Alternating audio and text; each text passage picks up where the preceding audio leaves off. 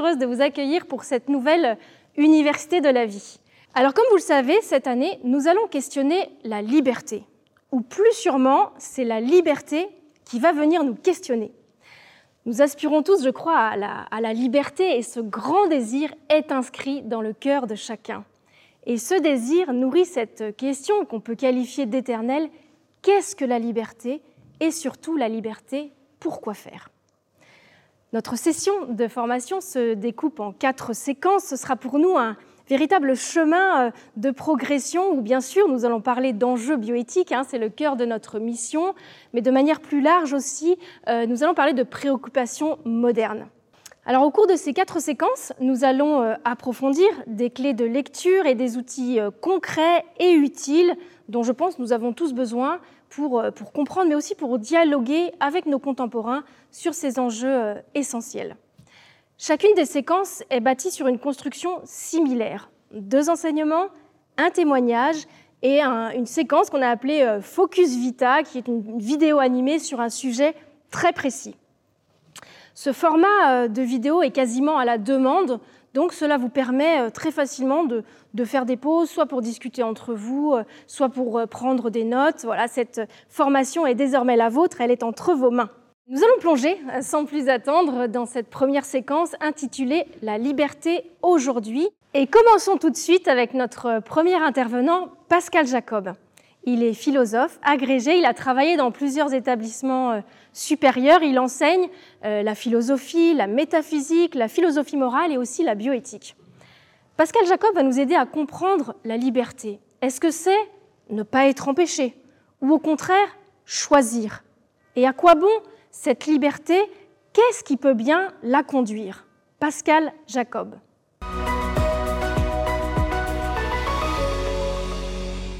Si vous voulez faire faire quelque chose à un Français, commencez par lui dire que c'est interdit.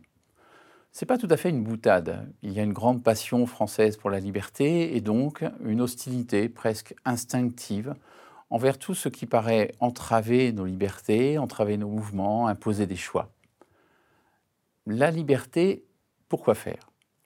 Dans une conférence donnée sur ce thème, Bernanos écrit La pire menace pour la liberté n'est pas qu'on se la laisse prendre, car qui se l'est laissé prendre peut toujours la reconquérir. C'est que l'on désapprenne à l'aimer ou qu'on ne la comprenne plus. D'où cette question qui, dans la bouche de Lénine, avait une signification plus inquiétante. La liberté, pourquoi faire? À quoi bon la liberté? À quoi bon en effet la liberté si nous pouvons envisager le bonheur sans elle? Le danger, écrit encore Bernanos, n'est pas dans la multiplication des machines, mais dans le nombre sans cesse croissant d'hommes habitués dès leur enfance à ne désirer que ce que les machines peuvent donner. Il y a un lien entre la grandeur de notre désir et la liberté à laquelle nous aspirons. Il faut donc s'efforcer de comprendre la liberté afin de ne pas s'éprendre une contrefaçon et de ne pas prendre les ennemis de la liberté pour ses alliés et surtout peut-être d'élever notre désir à la hauteur de la liberté dont nous sommes capables.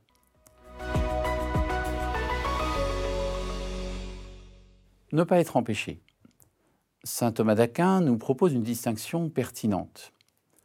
D'abord, la liberté, c'est poursuivre son mouvement sans entrave. La pierre tombe sans en avoir connaissance. Elle subit la nécessité de sa nature. C'est la liberté à laquelle pense Spinoza nous ne sommes que nature, le libre arbitre n'est pour lui qu'une illusion. Et Spinoza, comme beaucoup de contemporains, identifie liberté et nécessité. D'un point de vue purement matérialiste, la seule liberté est le pouvoir de suivre la nécessité de sa nature. À l'extrême opposé de cette conception, Jean-Paul Sartre considère que la liberté est absolue. Nous n'avons pas de nature, donc pas d'excuses, pas de repères, mais une responsabilité totale, angoissante. Par notre liberté, dit Sartre, nous créons notre essence. Deuxièmement, la liberté, c'est poursuivre sa fin connue par les sens, suivre son impulsion, la liberté de l'animal. Mais poursuit saint Thomas, la liberté va plus loin que le simple fait de suivre la nécessité de sa nature. L'animal en liberté poursuit sans entrave la fin que lui assigne sa nature. Le loup poursuit la brebis. À la différence de la pierre qui tombe, le loup le fait à partir d'un certain jugement. Le lapin en liberté mange notre salade, il suit sa nature à partir d'un jugement naturel. Il sait, sans l'avoir appris, que la salade est une proie. Non pas par une conscience qui lui permet de juger de son acte, comme s'il pouvait se dire euh, Ai-je bien le droit de m'emparer de cette salade et si je l'ai cultivée moi-même? Le lapin agit selon la nécessité de sa nature, il en suit l'orientation, il en suit la nécessité. Sa nature lui fixe des buts, persévérer dans l'existence, creuser un terrier, se reproduire, et c'est ça sa liberté. Troisième considération de la liberté, la liberté est proprement humaine. Aristote observait déjà que l'on peut reconnaître à l'animal qu'il agit de son plein gré, comme l'homme. Mais ce qui distingue l'animal et l'homme, c'est que l'homme, lui, a la capacité d'un choix réfléchi, tandis que l'animal agit par une impulsion à laquelle ne prend part aucune réflexion. Celui qui agit par impulsion recherche le plaisir, fuit la peine, tandis que celui qui agit par choix réfléchit, recherche ce qui est bien et fuit ce qui lui semble mauvais. Souhaiter et choisir. Voici brièvement l'équation de la liberté. Tout homme souhaite ce qui lui paraît bon.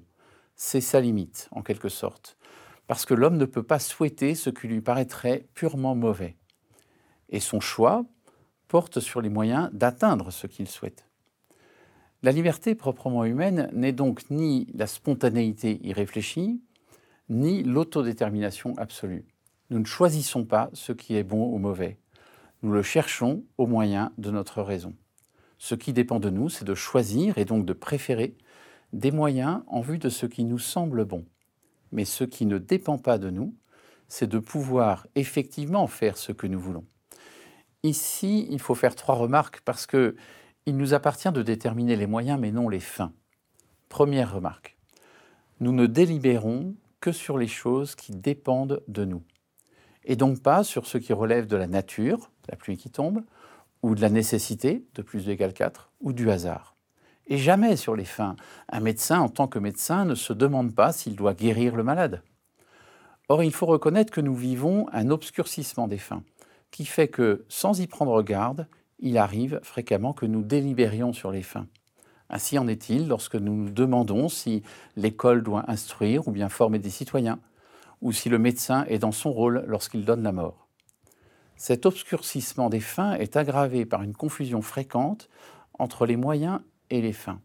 Ainsi, lorsque l'on croit que le profit est la finalité d'une entreprise, alors qu'il est juste un moyen de rémunérer de façon juste les employés. C'est l'indécence de notre question. À quoi bon la liberté Pour quelle fin? Si aucune fin n'était donnée, nous ne pourrions qu'en choisir une arbitrairement. Elle ne nous satisferait pas. La fin de l'un ne serait pas la fin de l'autre, ce serait la guerre de tous contre tous. La liberté de chacun serait une menace. Or, il n'est pas vrai qu'aucune fin ne soit donnée. Tous, nous voulons la vérité, la solidarité, la justice, bref, nous voulons le bien. Et c'est pourquoi l'exigence première est de chercher ce qui est véritablement bon et qui ne dépend pas absolument de nous, ce qui rend l'humanité en nous meilleure, en nous et hors de nous.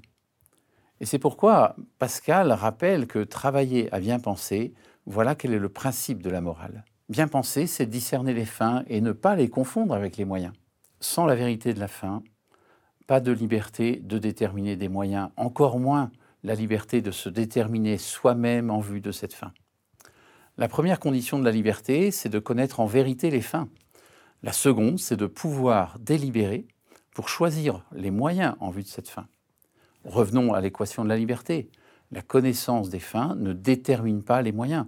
Je veux être médecin, il me reste à déterminer quelle est la faculté que je vais prendre. La liberté, pour quoi faire donc? Eh bien d'abord pour les grandes fins de l'humanité. La connaissance, la justice, la paix. En un mot, tous ces éléments du bonheur commun que l'on appelle le bien commun.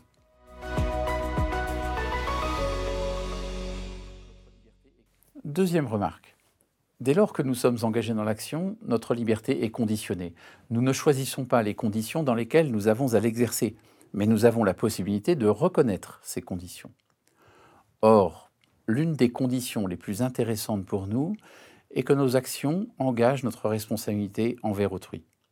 De telle sorte que l'on ne peut pas parler de liberté sans parler aussi de responsabilité. La mesure de notre liberté n'est-elle pas à rechercher du côté de la responsabilité que nous pouvons assumer. Ainsi, la liberté n'est pas simplement une autodétermination individuelle, elle est aussi un exercice collectif. Troisième remarque, la liberté a un prix, celui du risque. Parce que nous sommes libres, le mal est possible. Une société qui veut supprimer le risque cède en général à la tentation de supprimer également la liberté. Et cela avec une très bonne intention qui est de nous délivrer du mal. Nous avons donc une liberté située, conditionnée et incarnée. Pour comprendre plus précisément quelle est notre liberté, il s'agit de discerner ce qui dépend de nous et ce qui n'en dépend pas. Il y a alors une tentation toute simple, c'est de chercher la liberté absolue par la transformation, voire par la destruction, de tout ce qui ne dépend pas de nous. Une liberté qui refuse de reconnaître ce qui ne dépend pas d'elle, le détruit et finit par se détruire avec. Elle triomphe, mais elle triomphe dans le vide. La destruction de la nature, la destruction de l'homme lui-même, est au fond le vain triomphe d'une tentative de se libérer du réel lui-même. Ce qui dépend de nous, c'est de vouloir, non pas de réussir, car la réussite dépend d'éléments extérieurs que nous ne maîtrisons pas, notamment la liberté d'autrui, les éléments naturels. Le prix de la réussite absolue, ce serait la destruction de la liberté d'autrui, la destruction des éléments naturels. Pour ne pas tomber dans l'illusion d'une liberté créatrice de soi, dont l'autre face est la destruction de tout ce qui n'est pas soi, il faut approfondir notre compréhension de la nature en l'homme. En l'homme, la nature est une nature raisonnable. Pour en comprendre la dépendance radicale et la liberté qui est la sienne. Mais qu'est-ce que c'est qu'avoir une nature au fond? La nature d'une chose, d'une manière générale, et on reprend ici une définition de saint Thomas d'Aquin, c'est son essence considérée comme principe de son activité en vue de ses fins naturelles. Ainsi, dit-on que la nature du chat, c'est de chasser les souris c'est parce que c'est un chat qu'il a cette activité qui a pour fin d'attraper les souris. Or, il y a des fins que nous souhaitons naturellement, comme le bonheur, la connaissance, la santé, et nous délibérons sur les moyens d'atteindre ces fins. Les fins, en tant qu'elles sont des fins et non pas de simples moyens, nous sont toujours données. Une équipe de foot ne choisit pas sa fin, qui est de remporter la victoire, de marquer des buts. Nos fins naturelles sont bonnes pour nous, et comme nous sommes de nature raisonnable, nous discernons ces fins et nous les poursuivons à l'aide de notre raison. Avoir une nature, c'est avoir des fins qui sont nos biens naturels. Nous souhaitons par nature ces fins, mais nous restons indéterminés par rapport aux moyens de les poursuivre. Par notre nature raisonnable, nous pouvons nous ouvrir à la vérité des choses et aux exigences morales qui en découlent. Ainsi, par exemple, reconnaître le bien qu'est la vie nous permet de saisir les exigences morales qui s'imposent à nous devant le vivant. Autodétermination, donc? Peut-être pas. La liberté humaine n'est pas une autodétermination absolue.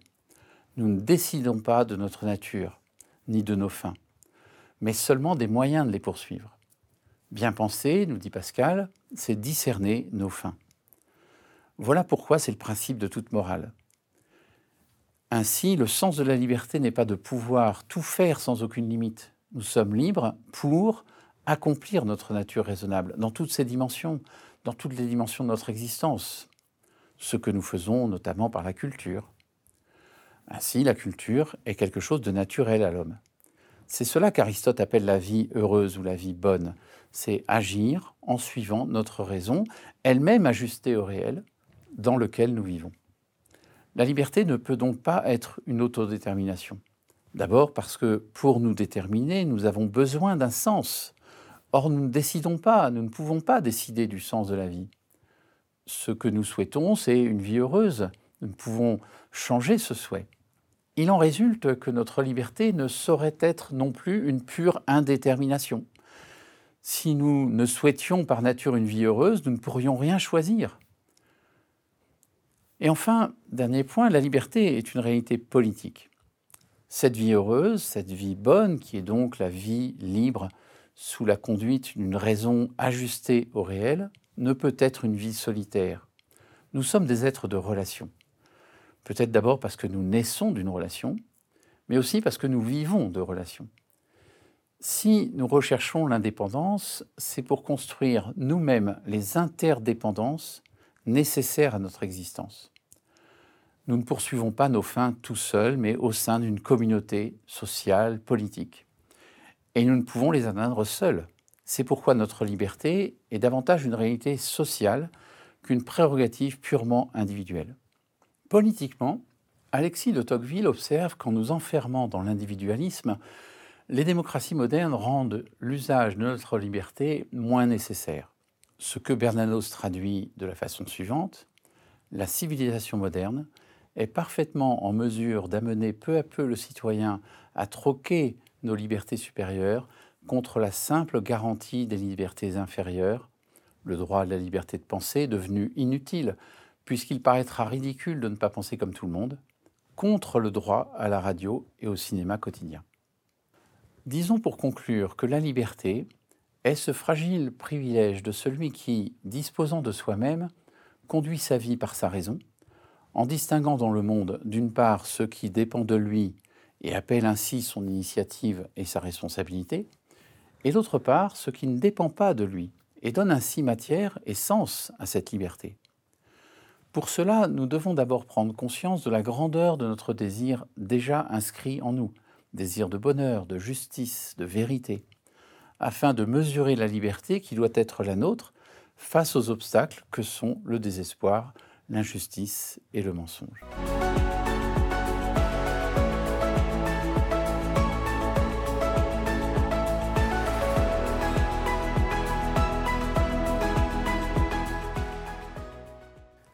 L'idée que l'homme pourrait être un animal au fond comme un autre est au fond de plus en plus présente dans le débat public. Je pense par exemple à cette affiche pour l'association animaliste PETA où qui faisait poser donc l'acteur Joachim Phoenix avec un bandeau Nous sommes tous des animaux, vivez vegan. Et d'ailleurs l'acteur s'expliquait en interview en disant Lorsque nous regardons le monde à travers le regard d'un autre animal, il faut nous rendre compte qu'à l'intérieur, nous sommes tous pareils. Oui, mais mon cher Joachim Phoenix, justement, pourquoi est-ce qu'il faudrait s'imposer de regarder le monde à travers le regard d'un autre animal? Précisément, euh, nous regardons le monde comme des humains, puisque c'est ce que nous sommes, et en tant qu'humains, il n'est pas si simple de dire ce que nous sommes. La biologie, certes, nous enseigne que nous sommes des animaux, entre guillemets, comme les autres. D'ailleurs, la science s'intéresse de plus en plus aux ressemblances qu'il peut y avoir entre les animaux humains ou les animaux non humains. Mais déjà là, si on y regarde d'un peu plus près, les biologistes eux-mêmes ne nous enferment pas toujours dans une animalité ordinaire. Et j'aime beaucoup, par exemple, l'expression qu'emploie le généticien et le neurobiologiste Alain Prochiantz, donc qui est un professeur au Collège de France, qui a magistralement montré combien est-ce que le très faible pourcentage de différence de génome entre l'humain et le chimpanzé peut dissimuler en réalité des différences mais incommensurables. En fait, ce qu'il explique, c'est que les mutations génétiques qui ont donc isolé l'homme des grands singes, euh, certes ne sont pas très nombreuses, mais en même temps elles sont extrêmement décisives. Par exemple, le cerveau humain est quatre fois plus volumineux que celui d'un grand singe, ce qui montre bien qu'en matière de génétique, le temps biologique ne suit pas tout à fait le cours d'une horloge, et que même si quelques millions d'années au regard de l'histoire de la nature ne sont pas grand-chose, eh bien, cela a néanmoins suffi dans l'évolution à pousser, là je cite Alain Prochantz, pousser pour ainsi dire Sapiens hors de la nature. D'ailleurs, le professeur ajoute cette belle phrase Nous sommes beaucoup plus que nos gènes. Alors à ce stade, deux remarques s'imposent. La première, c'est que se poser la question de l'identité, au fond, c'est déjà euh, prouver qu'on a une conscience humaine. Aucun animal ne se demande quelle est la définition qu'il donne de lui-même. L'homme, euh, donc, euh, n'est déjà pas un animal comme un autre à partir du moment où il se pose la question de savoir s'il est un animal comme un autre. C'est-à-dire qu'au niveau cognitif, il y a une différence singulière entre l'intelligence humaine et l'intelligence animale. D'ailleurs, c'est ce qu'avait expliqué très bien le philosophe des sciences Étienne Bimbenet. Il donnait une conférence devant la Société francophone de primatologie, donc les gens qui étudient justement les différences entre les grands singes, et il a dénoncé le fait que, en étudiant toujours la proximité entre l'homme et les grands singes, on pouvait parfois ramener l'idée d'un propre de l'homme au rang d'une illusion. Euh, et donc il disait ça, euh, l'explication évolutionniste, lorsqu'elle dénonce le propre de l'homme comme une illusion, elle se rend au fond incapable d'expliquer pourquoi un certain nombre d'êtres humains continuent de croire à ce propre de l'homme, continuent de manger quotidiennement et sans aucune mauvaise conscience de la viande, euh, ou continuent même de présupposer implicitement l'idée d'une exception humaine. Donc Barbenet ajoute, l'idée d'un propre de l'homme est peut-être au fond scientifiquement fausse ou illusoire, il n'empêche que elle hante la vie humaine comme une puissante présupposition et qu'il faut bien, à un certain moment, savoir rendre compte de cette présupposition. Ma seconde remarque, c'est que la réflexion scientifique n'est pas le seul mode d'expression spécifiquement humain. On peut regarder et décrire le monde sans se réduire à l'exploration des phénomènes. Et d'ailleurs, lorsque l'on veut exprimer, je crois, une vérité un tant soit peu définitive ou plus profonde, on a plutôt recours, par exemple, à l'expression artistique. Et la biologie, d'ailleurs, est bien en peine d'expliquer ce besoin chez l'homme de recourir à l'art. D'ailleurs, une œuvre d'art, au fond, ne se laisse pas enfermer dans une équation. La science, elle, elle raisonne de façon analytique. Elle construit un objet pour n'observer que ce qu'elle peut observer. Donc il n'y a rien de choquant à entendre un biologiste avec ses petites lunettes de biologiste dire l'homme est un animal. Mais le biologiste doit aussi accepter d'entendre le poète, le peintre, le musicien, l'historien, le philosophe, le psychologue, je ne sais pas moi, dire eh bien l'homme est infiniment plus qu'un animal.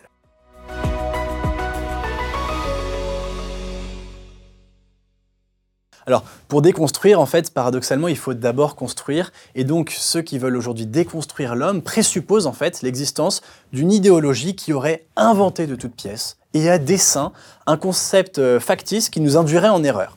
C'est ce qu'avaient fait d'ailleurs, c'est une parenthèse, les études de genre avec la notion de patriarcat. Personne n'a jamais défini, théorisé ce qu'était le patriarcat jusqu'au moment où des gens qui voulaient déconstruire euh, la domination masculine qui serait à l'œuvre dans nos sociétés ont inventé justement ce que serait d'abord le patriarcat pour ensuite mieux le déconstruire.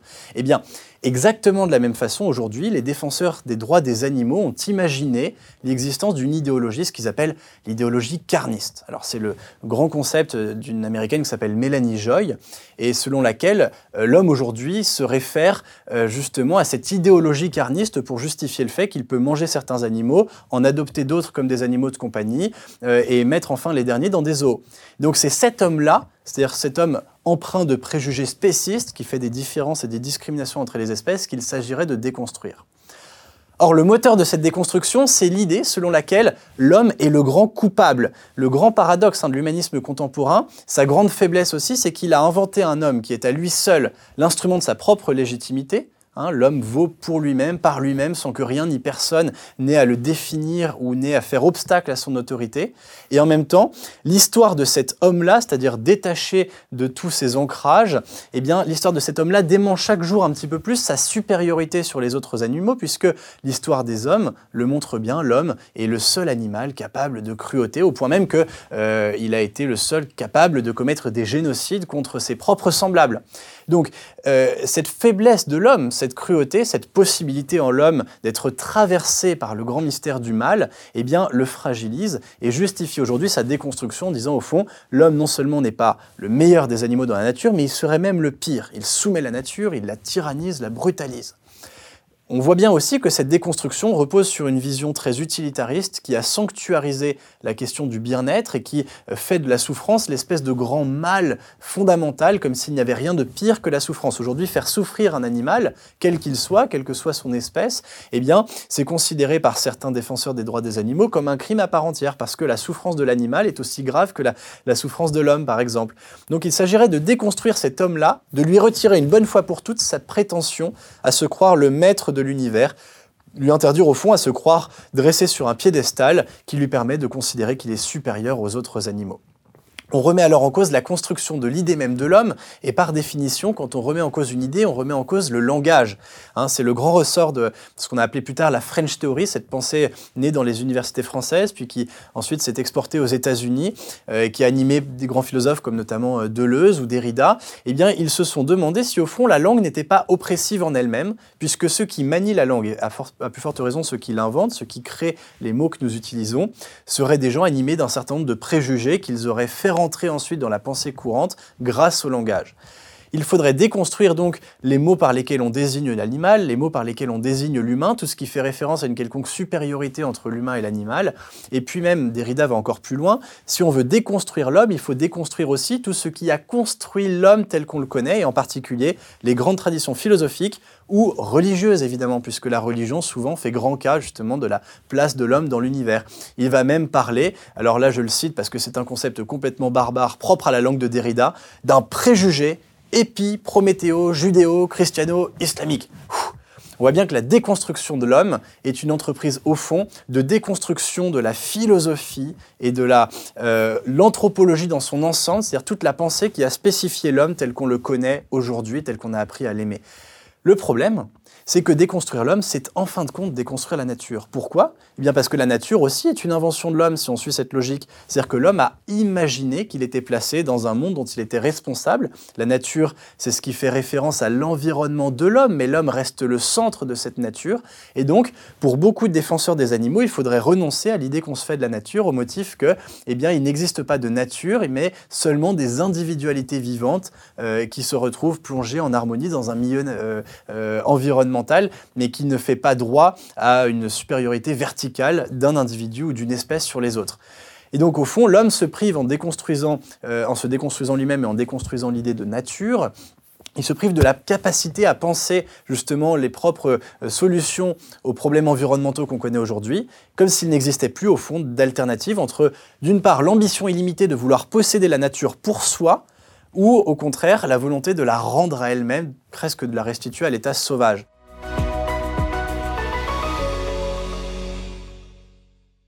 À mon avis, le seul motif d'espoir face à l'énergie qui a été déployée par les déconstructeurs de tout poil, c'est celui-ci. il est résumé au fond par Gustave Thibon. Gustave Thibon dit Il ne faut pas renier l'intelligence car elle est l'instrument de sa propre négation, elle s'affirme encore en se niant. Or, on voit bien que la façon dont l'homme essaye de, se déconstruire dénote encore au fond d'une intelligence proprement humaine, puisque l'homme est le seul capable, au fond, de renoncer à lui-même par une espèce de fausse modestie qui est, à mon avis, et c'est là ce qu'on va essayer d'étudier maintenant, une forme en fait d'ubris. C'est-à-dire que il me semble que l'intelligence que déploient les déconstructeurs est une intelligence stérile, alors qu'il faudrait, pour fonder demain un humanisme beaucoup plus fécond, quelques remèdes. Et le premier est celui d'une vraie modestie, c'est-à-dire que l'homme, au fond, qui cherche à se déconstruire, considère que le monde, l'univers qui lui est transmis et sa propre identité est au fond malléable à loisir et qu'il peut reconstituer, fluidifier en permanence, définir au fond ce qu'il est dans un geste quasiment autocréateur. Or, évidemment, reconnaître qu'il existe une nature, c'est reconnaître que je ne suis pas à moi-même ma propre origine, et donc c'est faire preuve de beaucoup plus de modestie en me demandant simplement qu'est-ce qui est en mon pouvoir, qu'est-ce que je peux faire pour que ce que j'ai reçu, euh, le transmettre sans l'abîmer, et si possible en l'embellissant. C'est ce que j'appelle la modestie, un humanisme qui, au fond, ramené peut-être à avoir une action euh, plus à sa hauteur, ne cherche pas à régenter l'ordre du monde ou à réinventer de toute pièce une forme de nouvelle morale, à définir, vous voyez par exemple, euh, la mort ou la souffrance comme des mots évitable qu'il serait donc de son devoir de combattre, parce que l'homme ne pourra jamais empêcher la mort et l'homme ne pourra jamais empêcher la souffrance. Mais ce serait un humanisme euh, qui serait simplement droit dans ses bottes avec cette idée-là que l'homme doit assumer ce qu'il est et en même temps doit y prendre prétexte euh, pour accomplir son destin. C'est là que j'en arrive peut-être au deuxième remède que je propose pour refonder un humanisme plus conséquent, ce serait de rétablir l'idée de responsabilité il y a parfois euh, trop posé de grandes questions euh, quand on parle en particulier des enjeux climatiques, de notre place dans la nature. Un petit peu l'idée qu'au fond, on ne serait que des atomes au sein d'une vaste entreprise de déconstruction au, sein de laquelle on ne trouve pas notre place. Or, précisément, il est à la portée de chaque homme, de chaque femme, de mesurer la responsabilité qu'il a euh, dans ses gestes. Alors, c'est ce que nous disent évidemment tous les clips environnementaux qui nous demandent de changer une ampoule et de ne pas la mettre ensuite dans la poubelle ordinaire et de trier au contraire euh, de faire attention à un peu moins euh, éclairer, etc. On comprend bien que chacun a peut-être sa petite part de responsabilité par des gestes, mais je crois que la responsabilité, elle est plus que ça, elle est philosophique, c'est-à-dire de se dire que chaque homme est comptable au fond euh, du monde qui lui est transmis et qui va donner à ses enfants. C'est ce que disait Saint-Exupéry dans Terre des Hommes, hein, cette très belle phrase, être homme, c'est précisément être responsable, c'est sentir en posant sa pierre que l'on contribue à bâtir le monde. Voilà. Et alors enfin, il me semble que le troisième remède, le troisième antidote qu'on a à trouver pour recréer un humanisme euh, qui soit porteur pour euh, le XXIe siècle, euh, ce soit la joie. J'ai l'impression que assez souvent, lorsqu'on visite un petit peu les courants de la déconstruction, de la remise en cause des identités, on a un petit peu toujours une pensée qui est très triste, qui est très dans la dénonciation, au fond comme si l'identité était un calvaire, un fléau, quelque chose que je porte sur mes épaules comme un fardeau et dont je dois me débarrasser. Il me semble bien au contraire qu'on peut repenser une identité joyeuse en se disant d'abord que je suis heureux et que je goûte à la joie d'être ce que je suis, de ne pas être autre chose que ce que je suis, et en même temps avoir aussi que cette identité est au fond un trésor que j'ai et que je peux porter au monde. Et c'est précisément parce que nous sommes des hommes euh, que nous avons des solutions à apporter aux grands défis de notre temps. Il me semble que ni les cochons, ni les vaches, ni aucun autre animal au monde, au fond, euh, n'a les clés euh, pour accomplir le destin qui incombe à l'homme et à l'homme seul. Alors seulement donc en retrouvant cette condition d'exercice d'une juste responsabilité, d'une responsabilité joyeuse et humble à l'égard du vivant, alors on pourra retrouver une façon d'être au monde qui d'un côté, ne nous prive pas de notre supériorité en tant qu'humain, et en même temps qui ne nous dispense pas non plus d'exercer au fond le premier métier de l'homme, hein, celui de gouverner le monde. Cette responsabilité, selon moi, elle repose sur une intime complicité qui peut nous relier à la nature et en particulier à l'animal, et dont je trouve trace par exemple sous la plume d'Ernest Hemingway, vous savez, dans ce chef-d'œuvre qu'on a souvent lu au collège, Le vieil homme et la mer, où on voit donc la grandeur de l'homme précisément dans son rapport à l'animal. Euh, et on voit ce personnage, Santiago, donc l'humble pêcheur qui est aux prises avec un poisson gigantesque, et à travers lui, c'est au fond toute l'aventure de la vie humaine sur Terre qui se joue. L'homme comprend qu'il a partie liée avec la nature, et alors il peut murmurer avec le vieux marin, au moment où le contrôle même de sa barque lui échappe, qu'il est remorqué par le marlin qu'il tente de pêcher, Poisson, je reste avec toi jusqu'à ma mort. donc voilà, c'est dans cette responsabilité-là, à la fois euh, humble et joyeuse, et en même temps euh, complètement tournée vers le monde qui nous entoure, qu'on pourra refonder, euh, au fond, l'humanisme qu'il nous faut pour le XXIe siècle.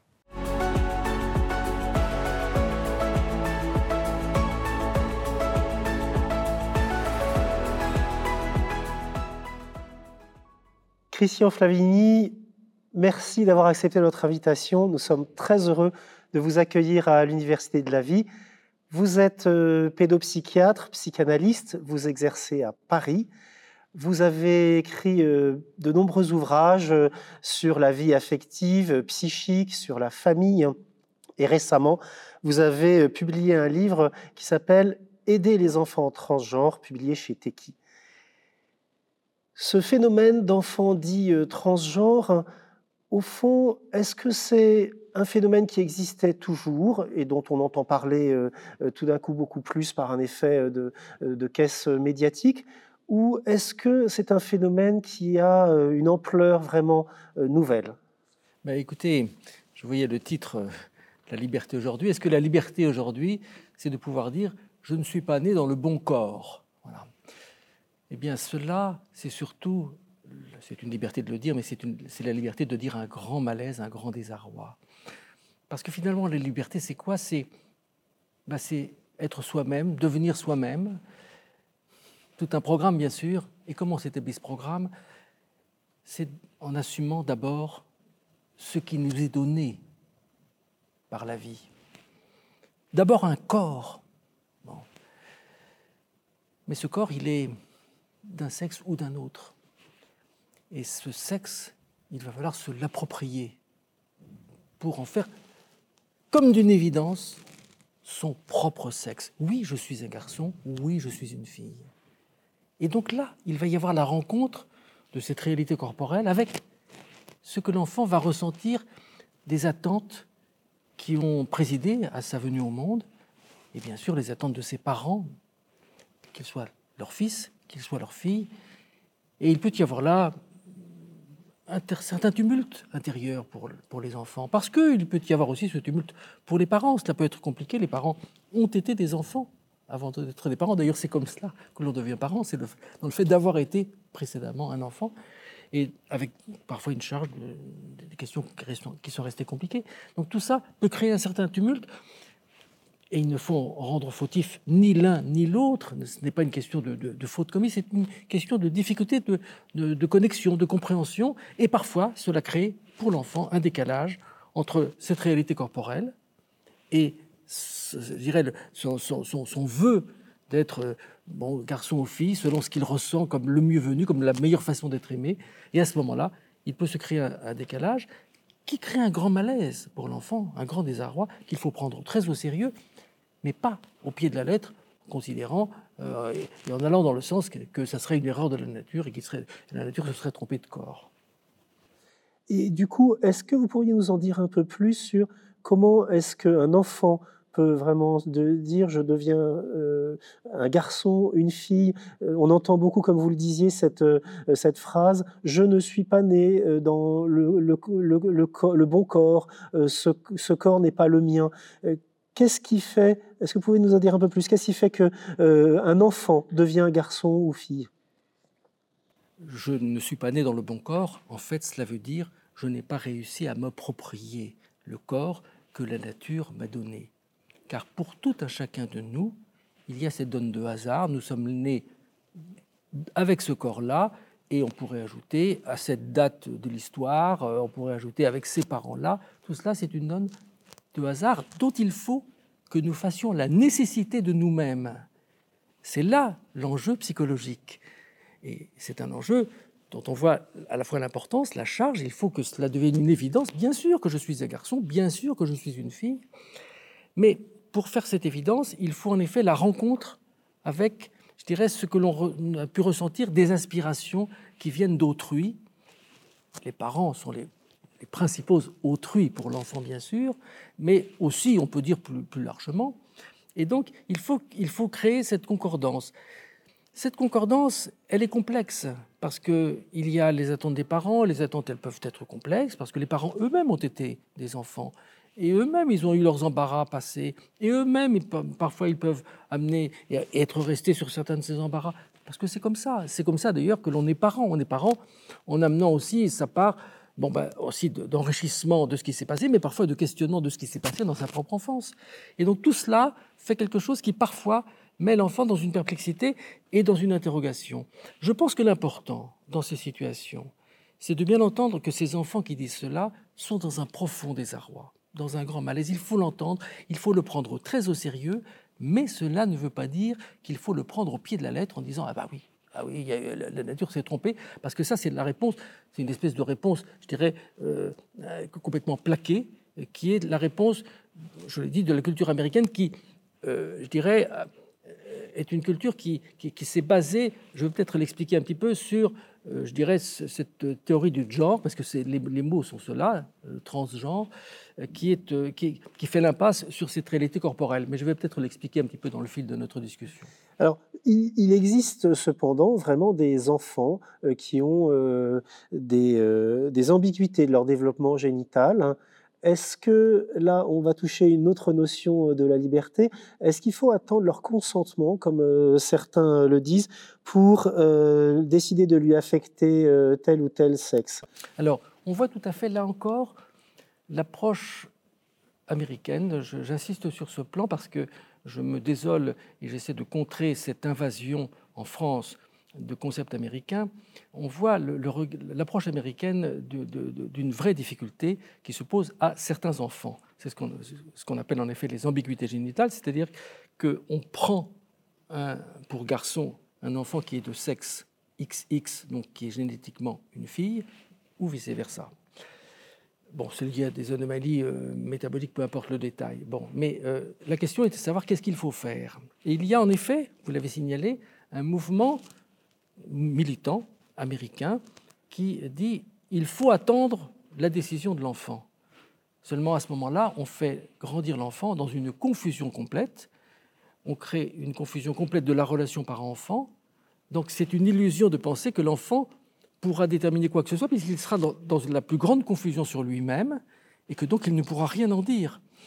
Alors effectivement, c'est vrai, d'ailleurs je le signale, moi j'ai travaillé sur ce sujet à l'hôpital Saint-Vincent-de-Paul il y a déjà longtemps, avec mon maître Léon Kressler, qui a écrit le premier article mondial sur le sujet. Je le dis au passage parce que les autorités françaises ne, le savent pas, elles ne le disent pas. Le Conseil d'État qui, s'est prononcé sur ce sujet a cité des travaux américains sans, citer le, travail français, qui est, le premier travail, qui est un travail pionnier. Donc vous voyez le vent américanisant qu'il me semble qu'il faut absolument contester.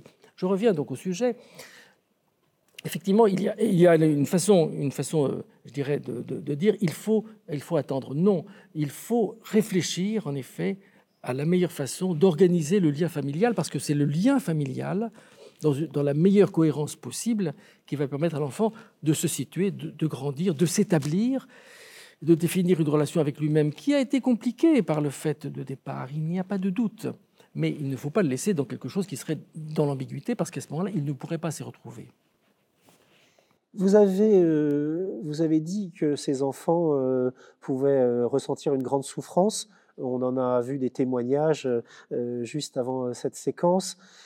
Qu'est-ce qui, qu'est-ce qui va aider ces jeunes? Qu'est-ce que la médecine française peut faire pour aider ces jeunes, prendre en compte leurs souffrances Des problèmes d'ambiguïté génitale et, de, et, aussi des enfants qui se, qui se sentent transgenres. Alors, je veux que l'on distingue bien les deux sujets qui n'ont rien à voir. Bon, euh, il y a dans la difficulté, dans la question de l'enfant né avec une ambiguïté, ambiguïté, génitale, il y a un problème anatomique de départ et il, s'agit de résoudre ce problème anatomique et la question que nous nous posons depuis ce travail que j'ai effectué enfin, à l'époque avec mon maître Léon Kressler, c'est de savoir dans, quel sens prendre une décision. Et c'est une question délicate, mais euh, je dirais prise très au sérieux, parce qu'il faut absolument pouvoir établir la relation de l'enfant avec ses parents, soit comme garçon, soit comme fille, pour qu'il puisse lui-même se, définir et définir cette relation à lui-même qui est le fondement de la liberté. La, question, euh, le, sujet euh, transgenre est tout à fait un autre sujet. Le point commun, oui. Alors vous avez dit une souffrance. Moi, je dis plutôt un désarroi je veux expliquer plutôt, je veux dire plutôt par là quelque chose, euh, parce que la souffrance, c'est assez général finalement. Un désarroi, ça veut dire que quelque chose ne colle pas. Et qu'effectivement, à ce moment-là, cette relation avec soi-même devient en tension.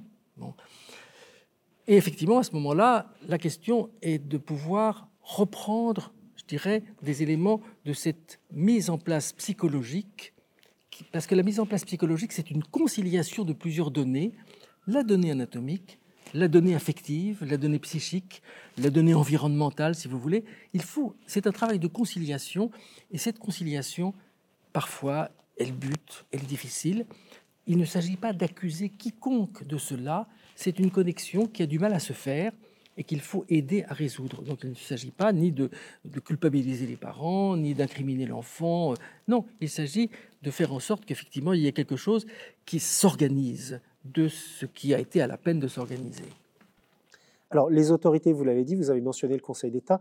Il y a eu aussi euh, récemment euh, une circulaire du ministère de l'Éducation nationale en milieu scolaire. Qu'est-ce qui se passe? Qu'est-ce que, Comment vous voyez euh, ce qui a été, ce qui a été énoncé par les autorités? Qu'est-ce que serait pour vous votre, la, meilleure voie pour faire face et répondre aussi aux, questions et aux demandes de, ces enfants?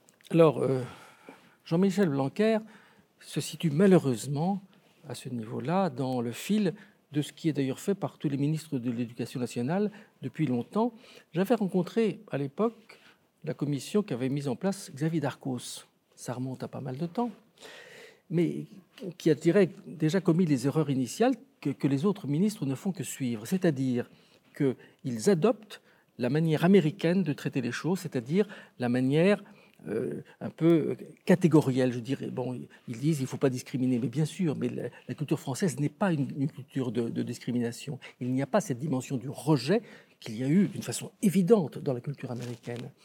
Et c'est pour ça que lorsque j'avais été reçu par la commission, c'était à l'époque où Xavier Darcos a, je dirais, s'est ému du fait qu'il y avait des questions qui se posaient sur les cours de récréation. Il s'en pose beaucoup de questions sur les cours de récréation qui se posaient pour les jeunes selon que, je dirais, la question sexuelle mais il était bien d'aborder cette question, mais la réponse n'a pas été la bonne. C'est-à-dire, la réponse a été d'orienter les jeunes, par des campagnes d'affichage, vers des associations militantes.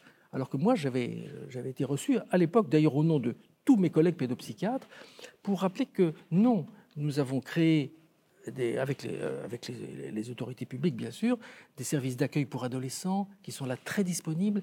Et alors là, je veux dire, sans aucune dirais, sans aucun préjugé sur quoi que ce soit. Et nous sommes là, nous, pour accueillir ces jeunes, car ces jeunes sont en désarroi. Ils sont en rupture de banc avec leur, famille. Oui, tout ça, nous le savons. Nous sommes là pour ça. Donc, ce qu'il faut, et ce que je préconise, c'est non pas de faire ce qu'à nouveau a fait Jean-Michel Blanquer.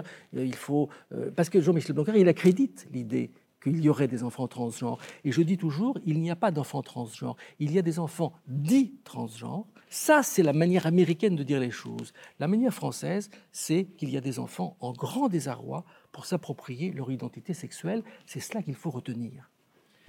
Vous avez souligné pendant l'entretien la différence de culture entre la France d'un côté, les États-Unis de l'autre. L'actualité récente euh, nous l'avait montré avec un exemple fameux, celui de Joséphine Baker, euh, accueillie en France. Et euh, au fond, finalement, est-ce qu'il n'y a pas aussi justement là, avec le concept du ressenti, le triomphe d'un certain individualisme qui n'est pas au départ dans notre culture? Oui, déjà la notion de discrimination est une notion spécifiquement propre à la culture américaine.